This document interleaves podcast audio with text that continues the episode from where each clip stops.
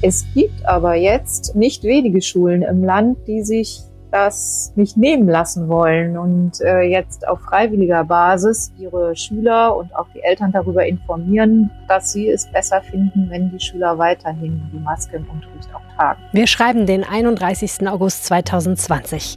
In ganz Nordrhein-Westfalen endet morgen die Maskenpflicht an Schulen. In ganz Nordrhein-Westfalen? Nein. Viele Schulen haben beschlossen, dass sie weitermachen werden mit der Maskenpflicht auch im Unterricht. Warum und was das eigentlich für die Politik bedeutet, das besprechen wir gleich. Mein Name ist Helene Pawlitzki. Herzlich willkommen im Podcast. Der Rheinische Post Aufwacher. Das Update am Nachmittag. Jeden Tag ein News-Update am Nachmittag. Das bekommt ihr hier im Aufwacher. Wenn euch dieser Podcast gefällt, dann erzählt jemandem von uns. Freunden, Kollegen, Verwandten, egal. Wir sind für jede Empfehlung dankbar. Herzlichen Dank. Das Thema Maskenpflicht in Schulen, das hat vor einigen Wochen nach Ende der Sommerferien in Nordrhein-Westfalen für extrem erhitzte Gemüter gesorgt. Viele Eltern waren sehr dagegen, dass in den weiterführenden Schulen die Schüler auch im Unterricht die Maske tragen sollen, wenn sie am Platz sitzen. Morgen endet diese Maskenpflicht. Jetzt ist die Frage, wie geht es eigentlich weiter? Denn manche Schulen in Nordrhein-Westfalen haben bereits erklärt, sie wollen nicht darauf verzichten, dass die Schüler die Maske tragen. Aus Angst vor weiteren Ausbrüchen von Corona. Und darüber spreche ich jetzt mit unserer landespolitischen Korrespondentin Kirsten Bialdiga. Kirsten, das Ende der Maskenpflicht bedeutet also nicht, dass morgen alle Schüler ohne Masken im Unterricht sitzen werden. Wieso nicht? Ja, das ist möglicherweise ähm, nicht der Fall. Also es ist bisher so gewesen, dass an weiterführenden Schulen die Maske im Unterricht getragen werden musste seit den Sommerferien, also ab der Klasse 5 und ähm, dann eben durchgängig einschließlich Oberstufe, wie du gesagt hast, Helene.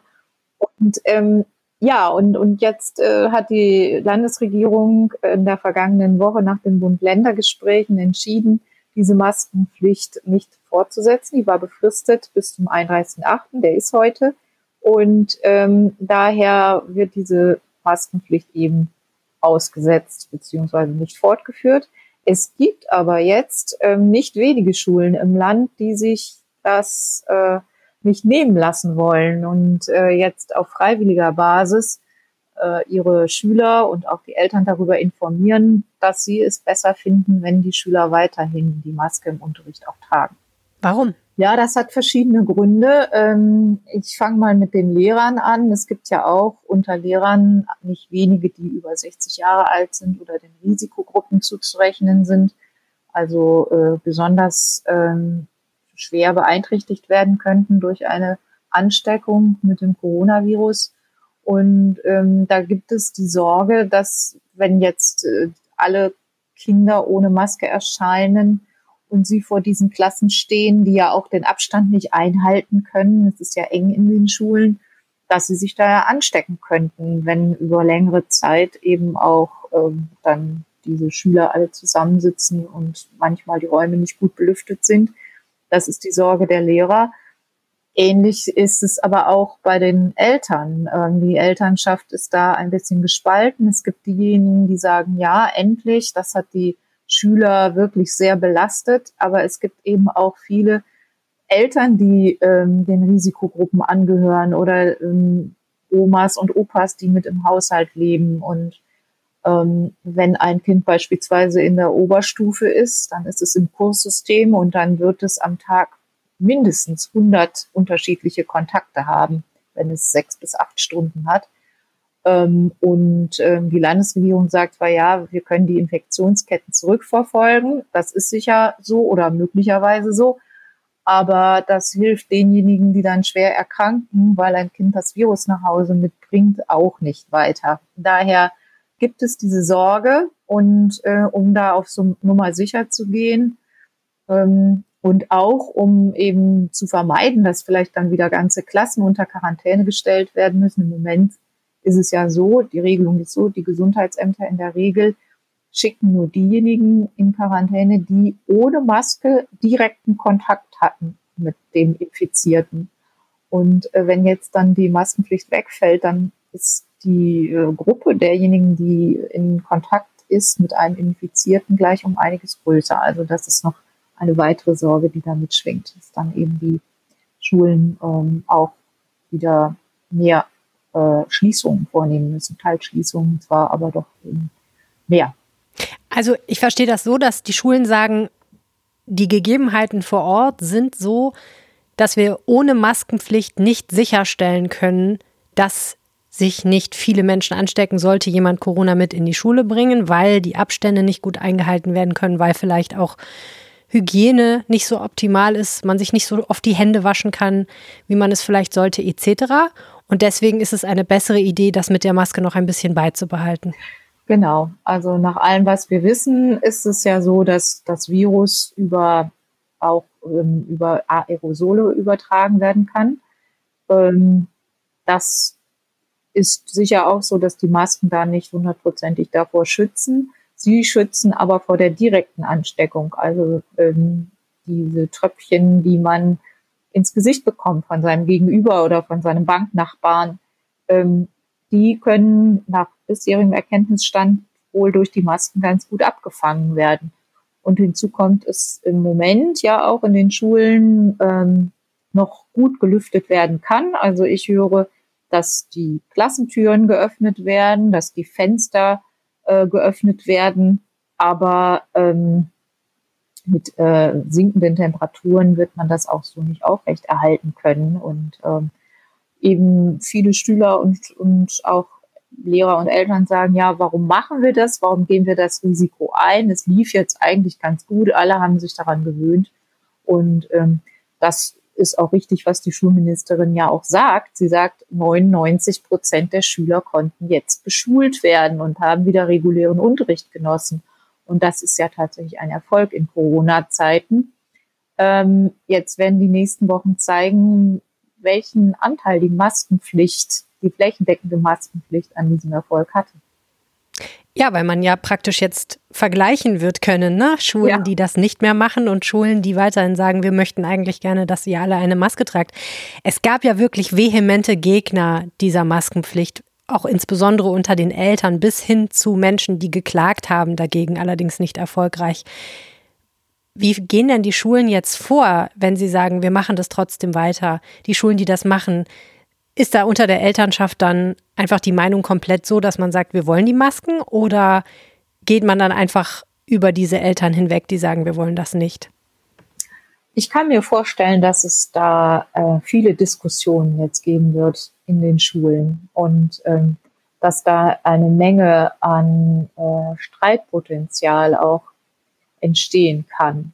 Ähm, das, ja, also da, da, das zeichnete sich auch schon ab. Ich habe von einigen gehört, die an dem Tag, als es verkündet wurde, dass die Maskenpflicht abgeschafft werden soll, abends beim Elternabend waren. Und schon da gingen, gingen die Emotionen hoch. Also da wurden in einigen Schulen wurde da äh, sehr äh, lebendig diskutiert. Und ähm, ja, es wird sich, das wird, wird man sehen, ob die Schulen das so äh, auf, auf Basis der Freiwilligkeit, ob das Sinn macht oder ob dann nicht doch, wenn kein Zwang dahinter ist und wenn es auch keine Sanktionen gibt, ob dann nicht doch diese äh, Phalanx der äh, Maskenbefürworter, ob das nicht dann sehr schnell bröckelt. Ja, guter Hinweis. Das haben wir noch gar nicht so explizit gesagt. Also dadurch, dass jetzt ja die Verordnung des Landes wegfällt, heißt das, die Schulen können zwar sagen, wir möchten gerne, dass ihr eine Maske tragt, liebe Schüler, aber das muss letztendlich keiner. Wenn ein Schüler sich dagegen entscheidet, dann wird es keinerlei Sanktionen gegen ihn geben, keine Strafen. Nein, also offiziell wird es das nicht geben. Ähm, ich, also das wird die Praxis zeigen. Also ähm, ein bisschen ja, es wird Schulen geben, da wird es weiterhin auch ähm, flächendeckend in den Klassen diese Maskenpflicht geben. Es mag sein, dass Eltern sagen, das kommt gar nicht in Frage, dass mein Kind jetzt dann weiter diese Maske noch trägt. Ähm, ja, also ob dann auch so eine Art Gemeinschaftsdruck erzeugt wird, das ist jetzt alles Spekulation, ähm, wie sich das in den Schulen in den nächsten Tagen entwickelt. Also fest steht, dass diese Abschaffung sicher nochmal wieder für neue Diskussionen sorgt und äh, vielen Schulleitern das Leben auch nicht leichter macht. Wäre es denn aus deiner Sicht besser gewesen, wenn die Landesregierung diese Maskenpflicht fortgeführt hätte? Der Einwand ist auch berechtigt, dass äh, jeder Eingriff und jeder Zwang ja auch gut begründet sein muss. Ähm, auf der anderen Seite glaube ich, dass es nicht geschadet hätte, jetzt noch zwei Wochen zu warten bis zu den Herbstferien, um nochmal zu schauen, wie es sich entwickelt und auch um einfach ein bisschen Ruhe in die Schulen zu bringen. Die haben wirklich sehr viel was sie ähm, leisten müssen und haben sehr viele Richtungswechsel erlebt. Und es hätte den Schulen sicher ganz gut getan, jetzt das erstmal so weiterlaufen zu lassen und nicht jetzt mit den Schülern diskutieren zu müssen, jeden Tag tragen wir die Maske oder tragen wir sie nicht. Und ähm, dann hätte man, also zwei Wochen hätten das sicher Gerichte, vielleicht, die hatten die, die jüngsten Urteile sind ja auch äh, erst in den vergangenen Tagen gekommen, ähm, zwei Wochen wäre das vielleicht äh, dann juristisch auch haltbar gewesen noch und dann hätte man in den Herbstferien nochmal in Ruhe schauen können. Und ähm, was mir auch im Moment zu kurz kommt, ist die Diskussion, was denn an die Stelle treten soll. Und da gibt es ja auch durchaus Konzepte. Also es gibt ja die Möglichkeit, ähm, Klima- und äh, Luftfilter anzuschaffen, die auch Viren aus der Luft filtern können. Sowas gibt es in, in Arztpraxen und in Krankenhäusern. Das äh, ist nicht ganz billig, aber ähm, das ist durchaus in der Diskussion auf Bundesebene. Und ähm, hier könnte man sicher auch einiges tun, um dann die, die Ansteckungswahrscheinlichkeit im Winter ein bisschen zu verringern. Herzlichen Dank, Kirsten Bialtiger. Wir schauen jetzt auf das, was sonst noch wichtig ist. Nordrhein-Westfalen verschärft die Vorgaben für größere Veranstaltungen. Bei mehr als 500 Teilnehmern müsse sichergestellt werden, dass bei An- und Abreise der Infektionsschutz eingehalten werde. Das sagte Gesundheitsminister Karl-Josef Laumann von der CDU am Montag. Zudem müssen Veranstaltungen mit mehr als 1000 Teilnehmern nun auch vom Gesundheitsministerium genehmigt werden. Das Ministerium habe damit das letzte Wort, sagte Laumann. Ministerpräsident Armin Laschet von der CDU hatte vergangene Woche gesagt, dass die neue Genehmigungskette eine Lehre des geplanten Großkonzerts in Düsseldorf sei.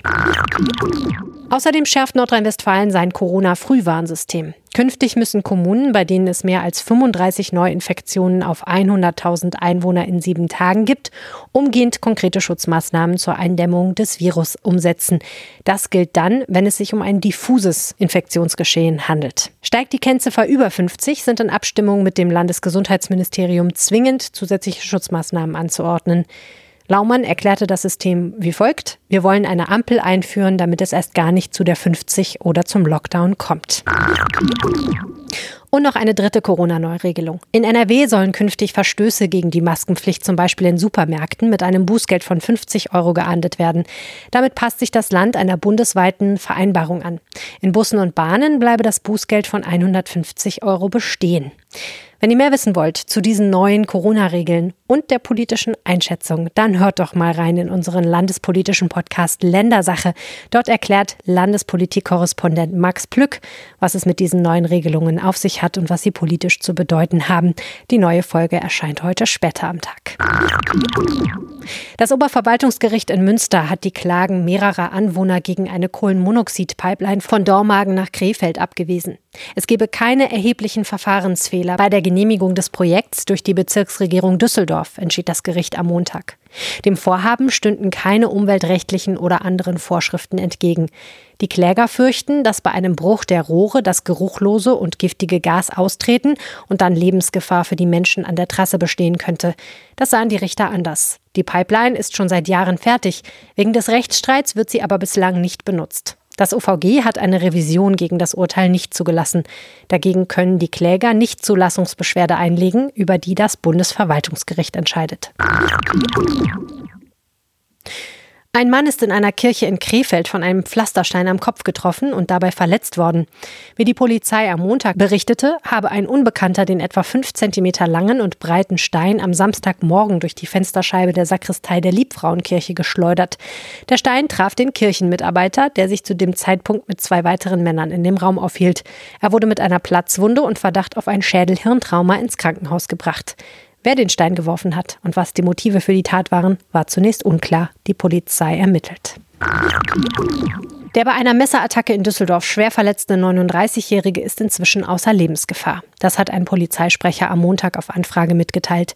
Zu den Hintergründen der Tat, bei der auch sein Zwillingsbruder verletzt worden war, machten die Ermittler weiterhin keine Angaben. Die beiden waren am späten Freitagabend im Düsseldorfer Süden mit einer Frau und vier Männern in Streit geraten. Einer aus der Gruppe hatte dann zugestochen. Zum 50-jährigen Bestehen der Tatort-Krimireihe zeigt der WDR alle 29 Schimanski-Tatorte. Der erste Tatort, Duisburg-Ruhrort von 1981 mit Götz George als Kultkommissar, zeigt das erste am Freitag. Bis zum 10. November laufen danach zehn weitere Folgen jeweils dienstags im WDR Fernsehen, wie der Westdeutsche Rundfunk in Köln mitteilte. Die restlichen der 29 Schimanski-Tatorte, die von 81 bis 91 entstanden, sollen dann 2021 zu sehen sein. Alle Folgen sind jeweils 90 Tage lang in der ARD-Mediathek zu sehen. Laut WDR werden alle Folgen restauriert und in HD-Qualität ausgestrahlt. Die Sammlung des Picasso-Museums in Münster wächst um rund 70 Werke des spanischen Künstlers Jean Miro. Die Kollektion bestehe hauptsächlich aus großformatigen Grafiken, die noch nie gerahmt oder ausgestellt waren, wie das Kunstmuseum Pablo Picasso Münster am Montag mitteilte. Der Sparkassenverband Westfalen-Lippe habe die Sammlung erworben und dem Museum als Dauerleihgabe überreicht. Die Arbeiten werden ab dem 19. September in der Jubiläumsausstellung Picasso Miro eine Künstlerfreundschaft zu sehen sein. Gerade hat er bei Promi Big Brother abgeräumt. Nun droht juristischer Ärger. Sportreporter Werner Hansch ist wegen mehrerer Betrugsfälle angeklagt. Wegen seiner Spielsucht soll er sich Geld erschlichen haben. Die Staatsanwaltschaft Dortmund hat Anklage gegen den 82-Jährigen erhoben. Er soll sich Geld von Bekannten erschlichen haben. Dabei soll er vorgetäuscht haben, das Geld zurückzahlen zu wollen, in dem Wissen, es gar nicht zu können. Unter anderem habe er sich von dem CDU-Politiker Wolfgang Bosbach 5000 Euro geliehen. Teile des Geldes hatte Hahn schon zurückgezahlt. Vor Gericht hofft er laut Verteidigung auf eine Einstellung des Verfahrens. Gerade hat Hansch 100.000 Euro gewonnen, weil er als Sieger der Reality-Show Promi Big Brother die meisten Zuschauerstimmen erhielt. Mit Tempo 159 und damit mehr als 100 Stundenkilometer zu schnell ist ein Autofahrer durch Korschenbruch gebrettert. Die Fahrt in einem Gewerbegebiet, in dem Tempo 50 gilt, wird ihn teuer zu stehen kommen. Fast 700 Euro, ein dreimonatiges Fahrverbot und zwei Punkte in Flensburg erwarten den Mann, teilte die Polizei in Neuss mit. Warum er am Freitag so schnell unterwegs war, sei noch ungeklärt. Insgesamt waren 88 Autofahrer bei einer rund fünfstündigen Kontrollaktion der Polizei zu schnell unterwegs. Das war euer News Update am Nachmittag für heute. Herzlichen Dank fürs Zuhören. Wenn ihr diesen Podcast mögt, unterstützt uns mit knappen 5 Euro im Monat. So viel kostet ein RP Plus Abo und ihr bekommt dafür nicht nur alle Inhalte auf RP Online mit weniger Werbung, sondern auch das gute Gefühl, diesen Podcast möglich zu machen. rp-online.de slash Aufwacher-Angebot. Dort findet ihr dieses Angebot und ich würde mich freuen, wenn ihr mal vorbeischaut. Themenhinweise und Feedback zu dieser und allen weiteren Ausgaben nehme ich gerne entgegen per Mail unter aufwacher.rp-online.de. Alle weiteren Kontaktmöglichkeiten, zum Beispiel per WhatsApp, findet ihr in den Shownotes dieser Episode oder ihr schreibt mir auf Twitter. Helene Pawlitzki heiße ich da. Mehr Nachrichten gibt es morgen früh in diesem Feed und jederzeit auf RP Online. Vielen Dank fürs Zuhören. Ciao. Mehr im Netz. Alle Nachrichten aus der Landeshauptstadt findet ihr auf rp-online.de slash Düsseldorf.